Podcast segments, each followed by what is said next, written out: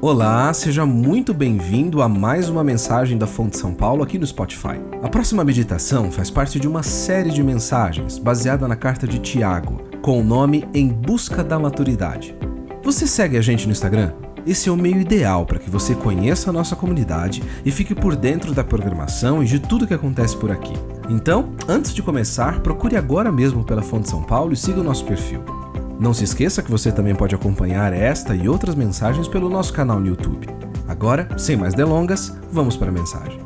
Fonte São Paulo, inspirando transformação pelo Evangelho.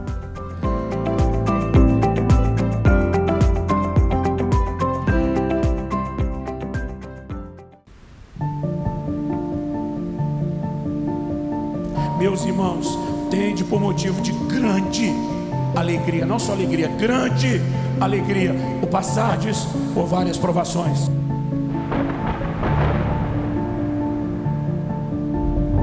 Se você queremos viver a plenitude de Deus, nós vamos ter que crescer. Se nós queremos crescer, nós precisamos não só de tempo, mas de processos. E Deus é perito nisso.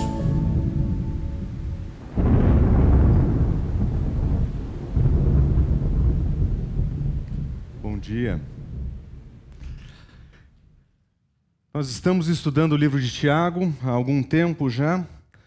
Ah, e, e, ao mesmo tempo, enquanto estudamos esse livro, nós enfrentamos uma situação como nação ah, que muito nos preocupa. Ah, nós passamos por um processo de divisão, de polarização, de briga, antagonismo, separação.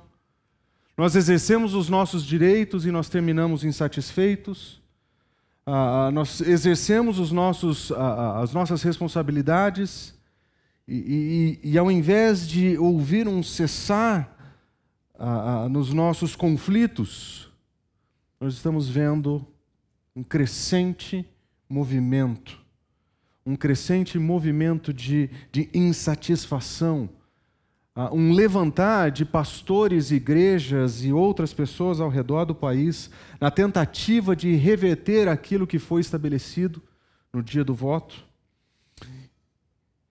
E eu gostaria de iniciar essa mensagem endereçando a nossa igreja, em particular o seu coração, durante todo esse dilema. Uh, alguns de nós, não necessariamente nessa comunidade, mas de nós cristãos, nós confundimos a redenção do nosso Senhor Jesus Cristo com a redenção que nós gostaríamos e esperaríamos dos nossos líderes. A, a nós a, associamos as nossas verdades cristãs a perspectivas políticas e nós fizemos disso a nossa mensagem. Nós cristãos brasileiros, nós fomos para a internet e nós transparecemos as nossas preferências, nossas vontades, os nossos desafios e nós ouvimos não uma, não duas, não três vezes, mas milhares de vezes que existia um dentre os dois que era o eleito de Deus, que não foi eleito pelo povo. Nós vimos o evangelho ser manchado e marcado nesse período. E eu preciso endereçar isso no início dessa mensagem. Eu preciso relembrar a nossa comunidade dos princípios que nós temos como cristãos vivendo em um mundo como o nosso nós somos cidadãos brasileiros e, como tal, nós exercemos as nossas responsabilidades. Isso é justo e correto diante do Senhor. Mas no que se refere à nossa vida nesse mundo, o nosso papel é, antes de qualquer coisa, uma presença de virtudes. As pessoas vão conhecer o nosso Senhor e os valores do seu reino quando nós vivemos os valores do reino de Deus. A nossa presença é uma presença sacerdotal. Nós temos que orar, pelos nossos líderes e pelas autoridades. Nós estamos aqui a serviço de Deus no mundo. E por fim, nós temos uma presença profética a ser realizada aqui. Cabe a nós cristãos levantar a mão e dizer isso é errado quando é errado. Cabe a nós cristãos defendermos os valores. Cabe a nós cristãos fazermos isso dentro dos limites que nos foram impostos. Mas infelizmente nós tínhamos perdido a terceira perspectiva de sermos proféticos contra o nosso governo, quando nós acreditamos que ele representava o nosso Senhor.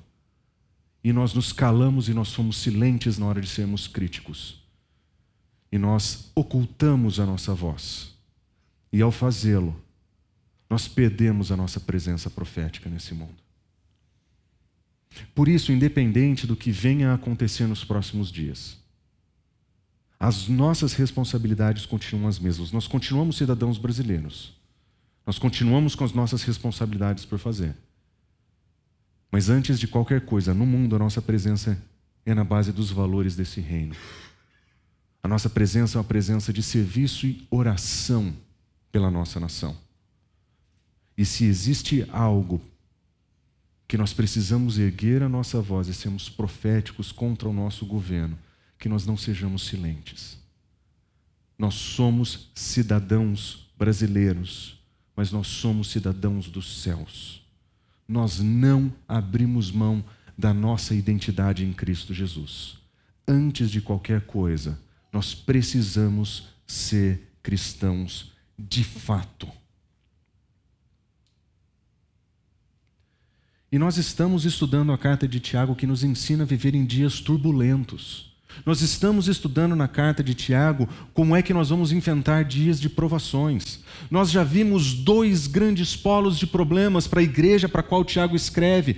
Por um lado, existiam provações, provações que estavam dividindo a comunidade, eram provações que estavam separando a comunidade entre ricos e pobres, e nós vimos que isso estava acontecendo naqueles dias, e os problemas que eles enfrentaram, e Tiago nos oferece a sabedoria divina para lidar com problemas relacionados às divisões causadas causadas dentro da igreja pelos valores do mundo. Mas o segundo grande problema vem das tentações, dos problemas e desejos das nossas almas, dos conflitos internos que nós temos. E nós percebemos na última mensagem que esse problema, as provações não são as únicas dificuldades que nós encontramos, elas não estão, os nossos problemas não estão totalmente do lado de fora. Nós temos problemas internos, dos quais nós somos responsáveis, as nossas tentações. E da mesma maneira que Tiago nos ensina, os, nos fala a respeito dos perigos das provações e das tentações, da mesma maneira que ele fez com as provações e nos apresentou como lidar com elas, ao falar sobre tentações, Tiago vai nos ensinar a como enfrentar dias difíceis. E aprove ao Senhor que esse texto tenha sido a porção que nós estudaríamos no domingo de hoje de como é que nós cristãos, seguidores de Cristo Jesus, como é que nós vamos enfrentar dias difíceis. E se você tem a sua Bíblia, você pode abrir em Tiago, capítulo 1, versículos 19 e 20, nós vamos ver nesse texto três conselhos que Tiago nos dá para enfrentarmos dias difíceis. E esses três conselhos que Tiago nos apresenta nesse texto, eles são fundamentais para o cristão, mas eles são fundamentais para nós cristãos brasileiros no momento em que nós estamos vivendo. E nesse, nesse verso, nesses pequenos versos, nós vamos encontrar três conselhos e ele vai nos dizer: em dias difíceis, nós vamos precisar prestar muita atenção. Nós vamos precisar aprender a ficar em silêncio. E nós vamos precisar promover a paz. Os três princípios que Tiago nos ensina aqui para enfrentarmos dias difíceis, eles são profundamente pertinentes para nós hoje.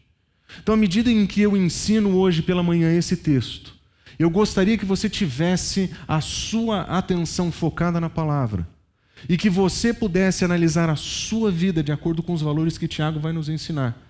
Porque o que nós vamos ouvir aqui é profundamente necessário nos nossos dias. Nós estamos precisando disso aqui.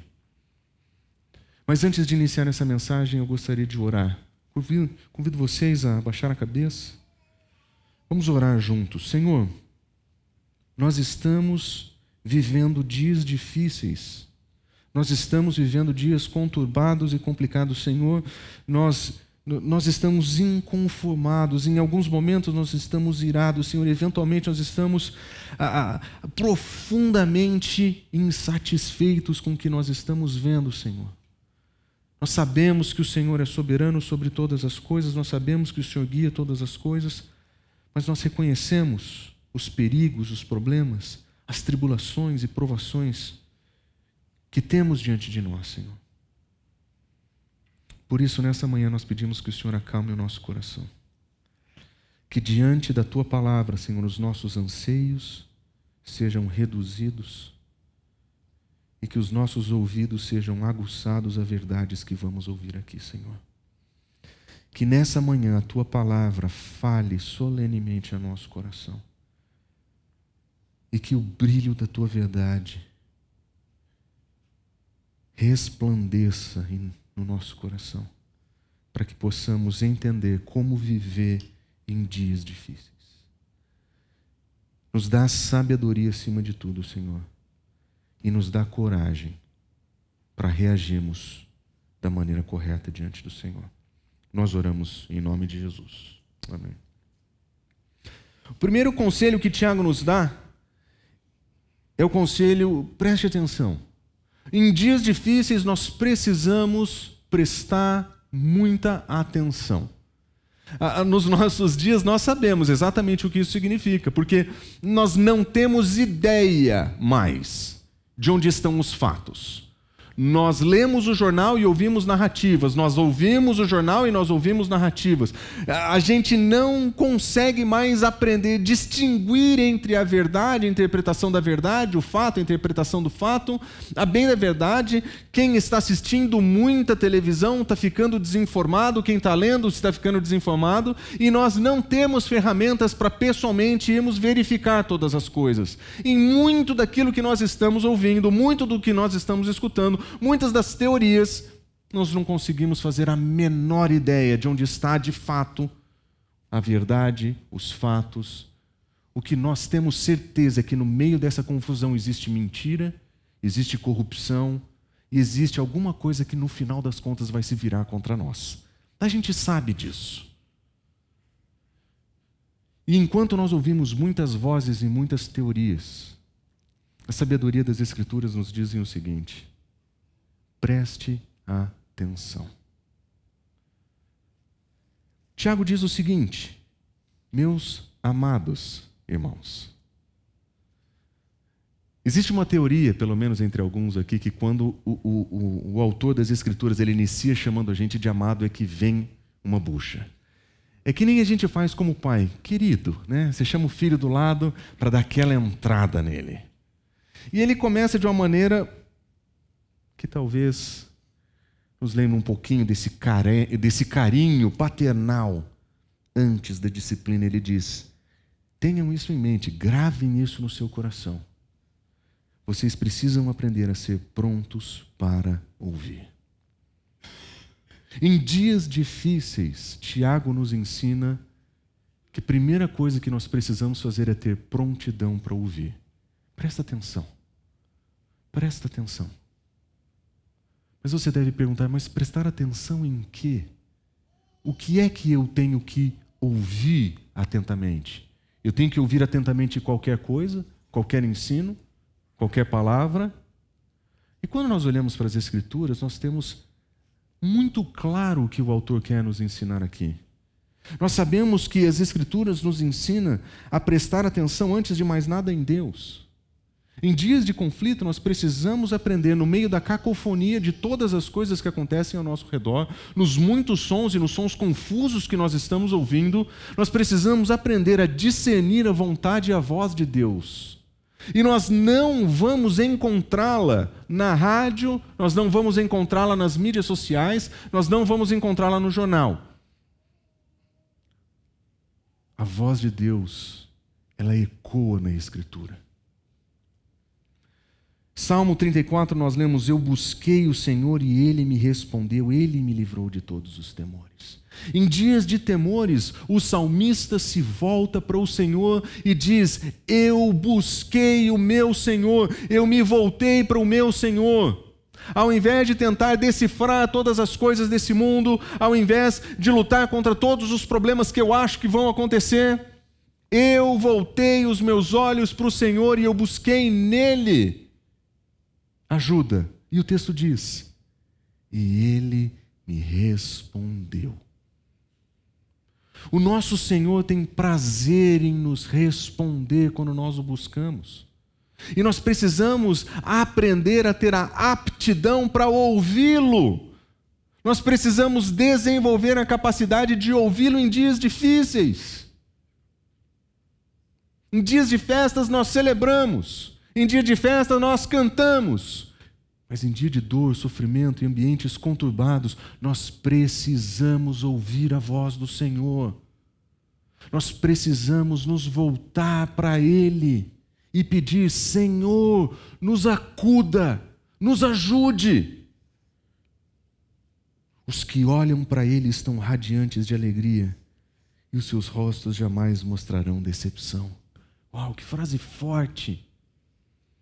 Ele está dizendo: quem olha para o Senhor está cheio de alegria. Será que ele está dizendo que quem olha para o Senhor não passa problemas? Ou quem olha para o Senhor encontrou a, tua, a fonte de satisfação no meio dos seus problemas? Ele não está dizendo que tudo vai ser bom, até porque ele estava cheio de temores.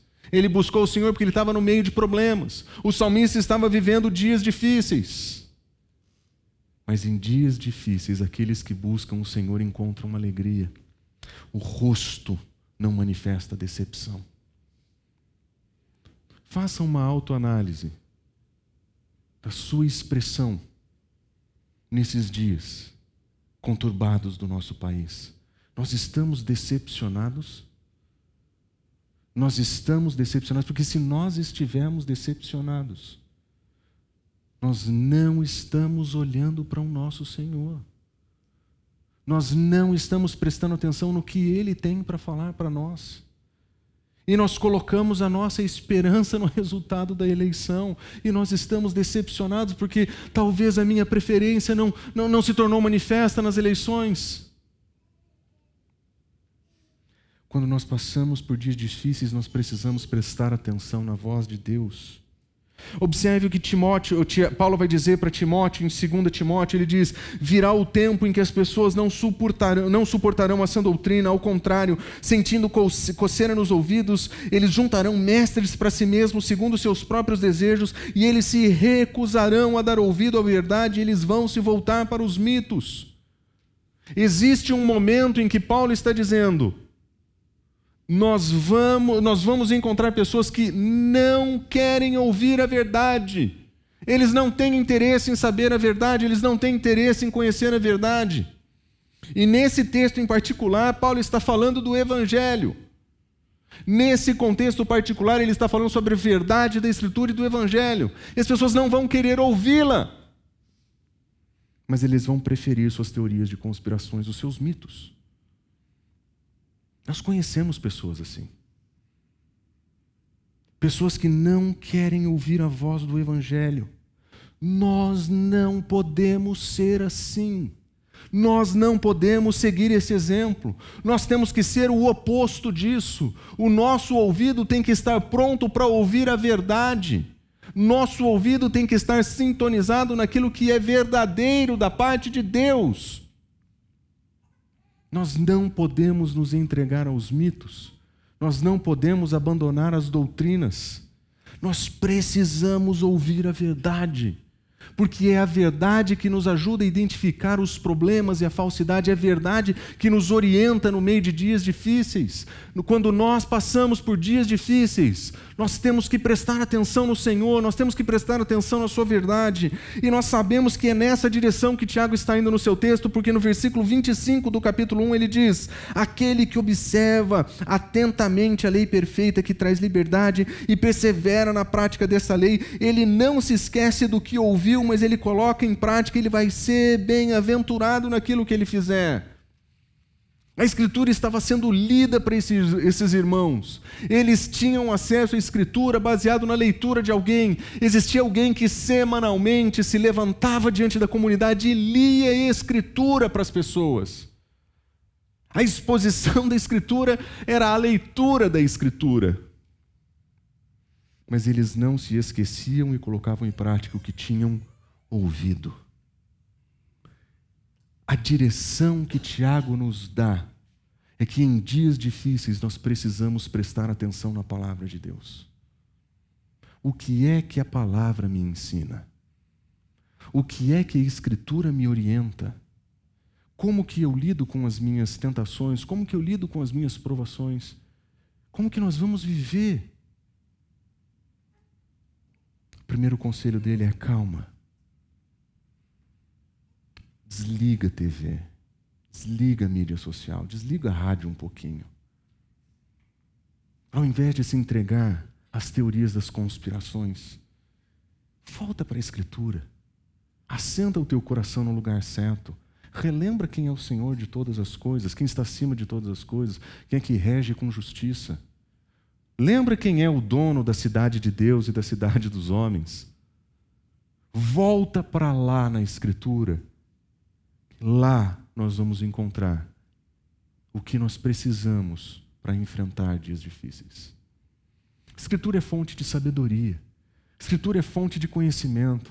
A Escritura é fonte de orientação. Tudo o que nós precisamos para a vida e para a piedade, o Senhor nos deu na Escritura.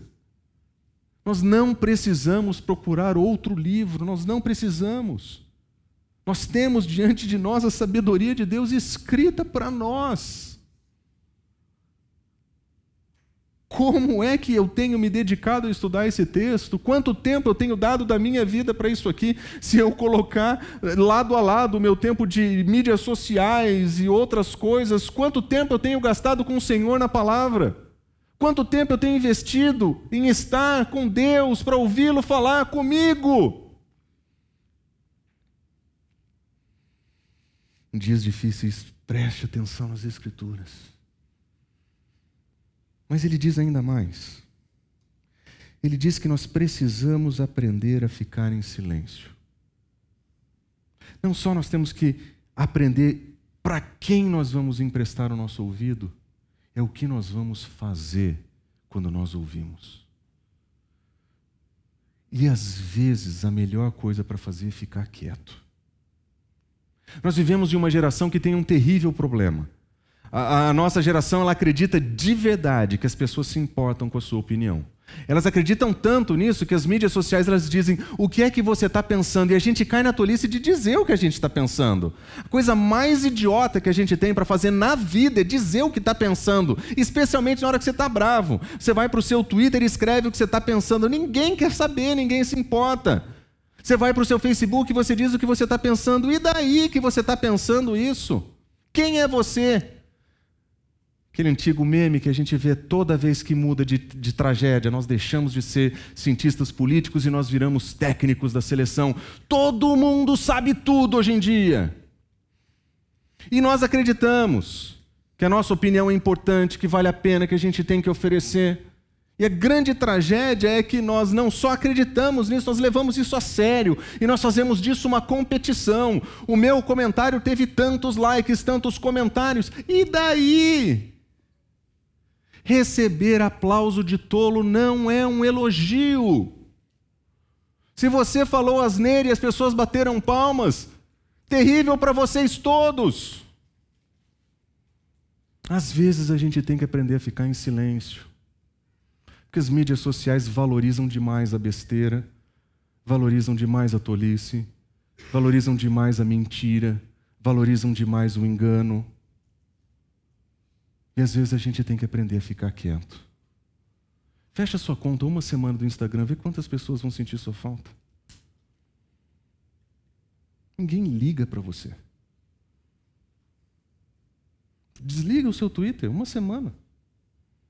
Quantos e-mails você vai receber falando: Puxa vida, vi que você não comentou sobre esse assunto. Ó, oh, profundo conhecedor. Ninguém vai descrever. A gente precisa aprender a ficar quieto. Tiago diz: Meus amados irmãos, tenham isso em mente, sejam prontos para ouvir, mas tem que ser tardio para falar. Às vezes a gente precisa de tempo para falar. Às vezes a gente precisa acalmar o coração para falar. Às vezes a gente precisa analisar os fatos com mais clareza para falar. Às vezes nós precisamos sentar e meditar antes de falar. Porque pode ter certeza, se você falar no exato momento em que você receber a informação, você vai falar besteira, ou vai falar errado, ou do jeito errado. Às vezes a gente precisa sentar e ficar quieto. O mundo exige de nós velocidade, mas a prudência exige de nós lentidão. A gente precisa aprender a ser prudente. Não existe caminho rápido para a prudência. Não existe prudência de micro-ondas. A gente precisa sentar e pensar antes de falar. Prontidão para ouvir o que o Senhor fala não significa que a gente tem que ser rápido para falar o que ele diz. Até para isso a gente precisa ter paciência. Às vezes o, o que nós temos para falar é correto. Mas o modo como nós vamos fazer isso é profundamente ruim. Nós vamos usar a verdade divina como tacape nas pessoas e nós vamos bater em todo mundo? Não, para quê? Qual que é o objetivo disso?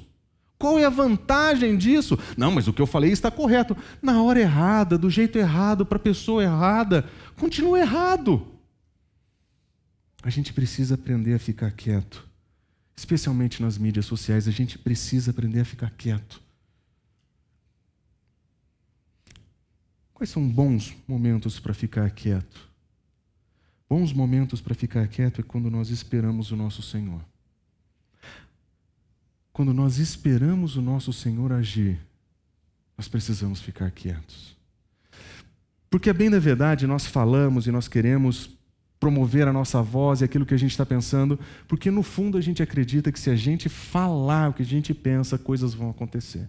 Se a gente colocar para funcionar o que nós acreditamos, se nós verbalizarmos, então as coisas vão ser transformadas. Nós não acreditamos no poder da palavra de ninguém, exceto na nossa. Na nossa nós acreditamos. Quando Moisés estava saindo com o povo do Egito, eles estavam cercados. Por um lado, eles tinham um mar para enfrentar, do outro lado, eles tinham um exército que os queria matar. Não tinha mais como fugir não tinha mais nenhum lugar.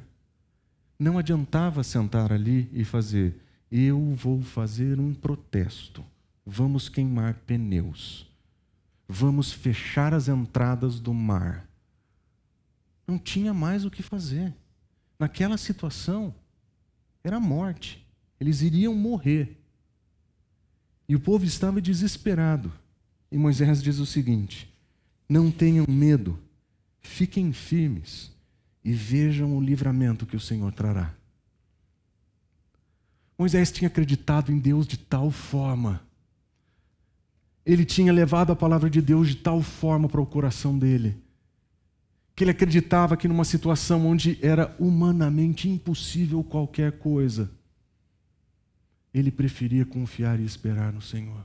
E ele diz: Porque vocês nunca mais verão os egípcios que vocês estão vendo o Senhor lutará por vocês. Tão somente acalme-se. Nós precisamos aprender a fazer esse silêncio. O silêncio de quem diz: Senhor, é o Senhor quem faz, é o Senhor quem move, é o Senhor quem realiza eu vou acalmar o meu coração em silêncio e eu vou esperar pelo Senhor.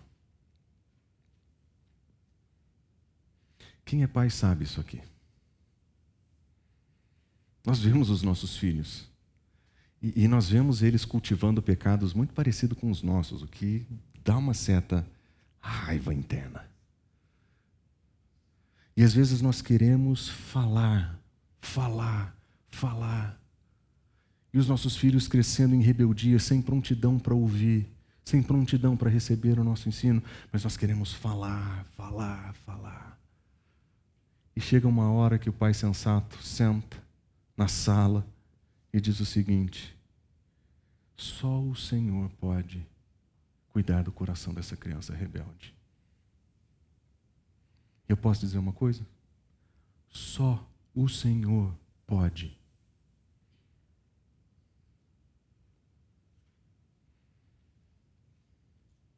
Às vezes a gente tem que aprender a fazer silêncio. Ambientes de conflito no trabalho, às vezes a gente precisa aprender a fazer silêncio. Chefe insuportável, parceiro de trabalho terrível. Hum. Eu conheço quem pode fazer a transformação necessária. E é com ele que eu vou conversar. É com o Senhor que eu vou conversar. Nós ficamos em silêncio quando nós esperamos pelo Senhor. Nós ficamos em silêncio quando a situação exige prudência. Todas as vezes que nós somos colocados em situações de risco, em que a nossa resposta exige sabedoria e prudência, nós podemos ter quase, podemos estar certos de que naquele momento o silêncio é melhor que a palavra. Provérbios diz o seguinte: quem tem conhecimento é comedido no falar. E ter conhecimento para o autor de Provérbios é, é, ser sábio, não é ter entendimento no modo como nós teríamos, como acúmulo de informação. Ele está dizendo que aquele que é encharcado pelo conhecimento de Deus, aquele que conhece as Escrituras, ele fala menos. Aquele que tem entendimento, ele tem um espírito sereno. Ah, porque até o insensato ele é confundido com o sábio quando ele fica quieto. Se ele contiver a língua, ele até vai parecer que tem discernimento. O silêncio é tão importante para a sabedoria das Escrituras que até o tolo, quando fica quieto, é elogiado. E como no nosso caso nós não temos nenhum tolo aqui, a gente pode aprender a ficar quieto também, sem problema nenhum. Sem problema nenhum. Nós podemos exercitar falar menos, ter espírito sereno, ficar quieto, segurar a língua. Aliás, esse é um tema que Tiago não vai ter dó de tratar nessa carta. Enquanto nós estudarmos e, e avançarmos no estudo dessa carta, ele vai falar coisas sobre o modo como nós usamos a língua, que é terrivelmente assustador. Mas o princípio foi dado no começo do livro, nós precisamos aprender a ficar quietos. Nós precisamos ser comedidos. Aliás, ele, nós aprendemos com a Escritura que não só quando as situações são difíceis, mas quando nós estamos em um momento de ir, a melhor coisa a fazer é ficar quieto. Salmo, o Salmo 4 diz o seguinte: Quando vocês ficarem irados, não pequem. Ao deitar, reflitam-se nisso e aquietem-se. Não tem como viver uma vida sem irritação. Não tem como viver uma vida sem ter motivos para ficar irado. E ter motivos para ficar irado é inevitável, ficar irado é inevitável, mas responder à ira é evitável. Porque ele está dizendo: fiquem irados, mas não pequem. Dá para ficar nervoso e dá para não agir no nervosismo. Dá para ficar irado e não responder com ira nós temos a opção de escolher com prudência o silêncio. No momento da ira é melhor ficar quieto. E, aliás, observe o tempo necessário. Quando você for deitar, aquiete-se. Quando você for deitar, ao se pôr o sol, não deixe o sol se pôr sobre a sua ira, diria outra tradução. Nós precisamos de tempo para processar as coisas. Não existem botões automáticos de processamento de emoções, especialmente a ira. A ira ela é explosiva. Nós queremos receber e devolver, receber e devolver, porque na ira nós respondemos rápido, nós ficamos afiados, nós estamos prontos para o embate. E é nesse momento que nós temos que recolher as armas, puxar os cavalos e dizer: alto lá. Se eu responder desse modo, se eu agir desse modo com ira, eu vou fazer o errado. Em dias difíceis, nós precisamos aprender a ouvir a voz de Deus e nós precisamos aprender a ficar quieto. Ouvir o que o Senhor tem a falar e ficar quieto diante da verdade dele. Mas ele diz uma última coisa. Ele diz também promover paz. Pense por um momento na nossa situação de país. Todos os políticos que têm falado alguma coisa têm dado alguma informação na seguinte direção: nós precisamos restaurar o país. Nós precisamos unificar o país, nós precisamos pacificar o país, nós precisamos diminuir a polarização. E nós ouvimos isso dos extremos, nós ouvimos isso do meio, nós ouvimos isso de quem não falava nada há muito tempo na TV. Nós estamos ouvindo isso por todos os lados. Somos nós os cristãos que somos convidados a ouvir a voz de Deus, ficar quieto e promover a paz. Aliás, o texto continua dizendo: Meus amados irmãos, tenham isso em mente, sejam todos prontos para ouvir, tardios para falar e tardios para se irar. Tiago está dizendo existe um momento para ira. Ele não está dizendo que o momento para ira exige o pecado subsequente. Existem razões para a ira e nós poderíamos gastar muito tempo falando sobre razões da qual a ira é justificada. Mas eu gostaria de focar na outra parte. No fato de que nós temos que aprender a ser tardios. Da mesma maneira que ser tardio para falar significa ficar em silêncio, ser tardio para se irar significa para nós que existe um momento de promover paz ao invés de promover a ira. Da mesma maneira que ser tardio para falar não é ser mudo, não é fazer voto de silêncio, ser tardio para se irar também não é ser covarde, também não é ficar em silêncio diante da injustiça. Mas o foco do autor é que, da mesma maneira que nós temos que ser moderados com a nossa fala, nós temos que ser moderados com aquilo que nós fazemos com ela. Nós precisamos aprender a promover a paz. Quando é que nós promovemos paz? Romanos capítulo 12 nos diz: Não retribuam a ninguém mal por mal. Ninguém. Quando nós recebemos o mal, alguém mente a nosso respeito, alguém passa a perna em nós no trabalho, somos empurrados, colocados de escanteio. Nós passamos por essas situações e elas nos levam à ira elas nos incomodam. Essas são situações que, que tiram do nosso coração a paz. E é exatamente por isso que Paulo está dizendo: você foi machucado, alguém agiu mal com você, deixa eu dizer uma coisa: não retribua. Alguém passou a perna para você? Você não vai devolver passando a perna nessa pessoa. Ela pulou na escala você não precisa fazer a mesma coisa. Nós não precisamos retribuir mal às pessoas. Procurem fazer o que é correto aos olhos de todos. A resposta cristã no ambiente de trabalho é o grande diferencial que nós cristãos temos no ambiente de trabalho. Porque enquanto um pisa no outro, no seu ambiente, enquanto um maltrata o outro, nós respondemos da maneira correta àqueles que nos ofendem, àqueles que pisam em nós. Pensa em um diferencial que não existe fora da fé. Por que é que você responde bem às pessoas que te maltratam? Porque o meu papel é promover paz, não conflito. A minha função como representante de Cristo Jesus, é não devolver na mesma altura. Significa levar desaforo para casa. Significa dar uma boiada para não entrar numa briga e duas para não continuar nela. Significa que nós não vamos reagir mal com mal. Nós vamos responder da maneira que é correto. Promover paz significa, de acordo com Paulo, fazer todo o possível para viver em paz com todos. No que depende de nós, a gente tem que viver em paz com as pessoas. O que Paulo está dizendo é que nós não podemos ser os causadores da maldade ou do mal. Nós, cristãos, não podemos ser as pessoas responsáveis, os protagonistas pela maldade. Nós não podemos ser a pessoa que no ambiente do trabalho oferece mal com mal para as pessoas. Nós não podemos ser assim. No que depender de nós, nós promovemos a paz.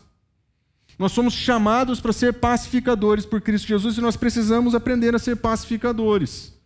Nós precisamos aprender a devolver, no que for possível, no que depende de nós, paz. Não conflito, não guerra. Nós promovemos a paz quando nós abrimos mão do nosso senso de justiça. Paulo vai começar dizendo: Amados. Você já sabe onde vai ir. Nunca procurem vingar-se, mas deixem com Deus a ira. Porque está escrito: é minha vingança e eu retribuirei. Nosso Senhor é um Senhor justo. O nosso Senhor não é o karma do Instagram aquele karma instantâneo da pessoa que faz uma coisa errada e recebe a sua devida punição na sequência. Nosso Senhor, ele é justo. Ele não olha um evento, ele olha uma vida. O nosso Senhor sabe como exercitar a sua justiça, ele sabe como executar a sua ira. E o que Paulo está dizendo aqui pode ser entendido de duas formas. Deixar a ira com Deus significa eu abro mão, eu saio fora. Outro modo de entender isso é: Senhor, o Senhor está vendo essa ira, toma que é tua, tira de mim. Eu vou dar a minha ira ao Senhor. O Senhor que cuide dessas pessoas, porque se eu for cuidar, Senhor, ah, se eu for cuidar, Senhor, eu não vai dar certo. As pessoas jamais vão conhecer o teu nome. As pessoas não vão reconhecer o teu amor na minha vida. As pessoas não vão ouvir a tua salvação através de mim. Se eu cuidar, o meu senso de justiça, meu senso de justiça é o extermínio de todos os idiotas. Meu senso de justiça é o extermínio de todo mundo que não é igual a mim. Não vinguem-se, entregue a ira. Abrir mão do senso de justiça é uma coisa muito difícil, porque nós nos, nós nos entendemos soberanos da justiça. Né? No nosso meme, nós não somos só técnico da seleção e comentaristas políticos, nós somos juízes. Nós somos entendedores do juízo, da justiça e da verdade. E no nosso coração mora um desejo profundo de exercitar essa justiça.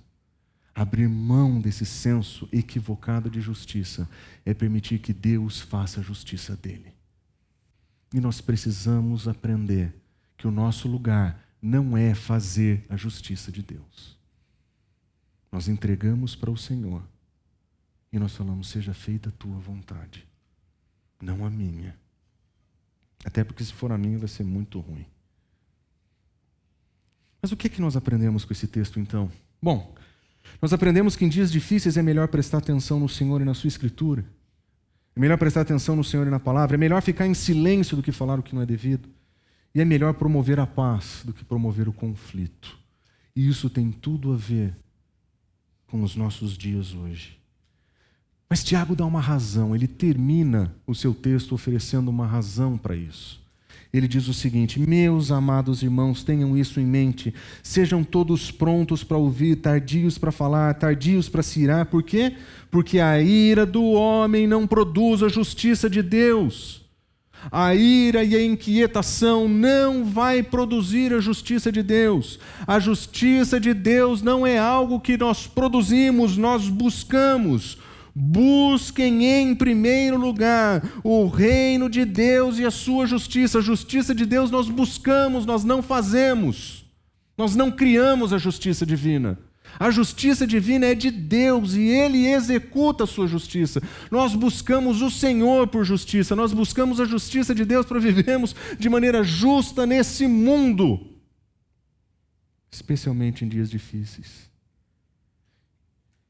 Talvez de uma maneira negativa, o que nós aprendemos com o texto de Tiago é que a justiça de Deus não vai ser feita quando nós ouvimos a mentira. Se nós estamos ouvindo mentira, se nós estamos encharcando os nossos ouvidos com mentira, certamente a justiça de Deus não vem por aí. A justiça de Deus não é produzida quando nós queremos fazer ouvir a nossa voz e nós falamos indevidamente. A justiça de Deus não vai ser produzida quando nós nos movemos em ira. E infelizmente esse é o retrato do evangélico comum hoje no Brasil. Ele quer a justiça divina por mentiras. Ele quer a justiça divina pelo grito e pela voz. Ele quer a justiça divina pelo movimento da sua própria ira. Esse não é o nosso lugar, queridos. Esse não é o nosso lugar. A justiça de Deus vem quando a gente aprende a ouvir a verdade, ficar em silêncio e promover paz. É assim que nós vemos o Senhor agir. Porque eu estou olhando aqui. E eu não estou vendo ninguém que possa reverter resultados. Eu não estou vendo ninguém aqui que consiga fazer auditoria de máquinas de, de votação. Nós estamos vendidos às informações que nós estamos recebendo. Se nós não prestarmos atenção no Senhor, nós vamos viver ouvindo mentiras. E ao invés de ficar em silêncio, nós vamos falar o que não devemos. E ao invés de ficar quieto, nós vamos reagir em ira. Nós não fomos chamados para isso. O nosso desafio, então, é aquele que o nosso Senhor coloca diante de nós, quando o salmista diz que a palavra da minha boca e o meditar do meu coração sejam agradáveis a Ti. É aqui que nós vamos encontrar o nosso lugar. Se nós tivermos que falar alguma coisa, que seja agradável ao Senhor. Se nós tivermos que gastar o nosso tutano, o nosso pensamento, que seja para agradar ao nosso Senhor. Se o silêncio tiver que ser quebrado em dias difíceis, que eles sigam o padrão do salmista.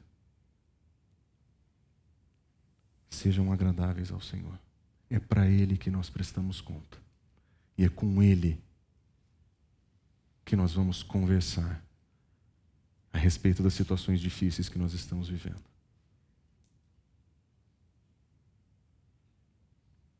Quando eu iniciei essa mensagem, eu disse que aprove o Senhor escolher esse texto para esse dia. E eu gostaria de colocar isso na minha conta e dizer que eu sou bom de planejamento. O Senhor precisava nos alertar disso. E nós precisamos levar a verdade do Senhor a sério. Esses são os conselhos para vivermos em dias difíceis. É isso que nós aprendemos com o Senhor. Que o Senhor guarde o nosso coração e o nosso meditar. Que as nossas palavras sejam agradáveis a Ele. Vamos orar? Senhor Deus, muito obrigado pela franqueza da tua palavra e pelo confronto que o Senhor nos dá. Ouvir essa mensagem hoje, Senhor, lendo a Escritura, nós sabemos que ela é mensagem que vem do Senhor. Senhor, o que nós queremos, acima de qualquer coisa, é uma vida que te agrada. Nós queremos que as nossas palavras reflitam o Senhor, que o meditar do nosso coração reflita o Senhor. Nós queremos viver uma vida que te agrada, Senhor, e nos dias difíceis que nós estamos vivendo. Senhor, por favor, por favor, nos ajuda a ouvir a tua voz.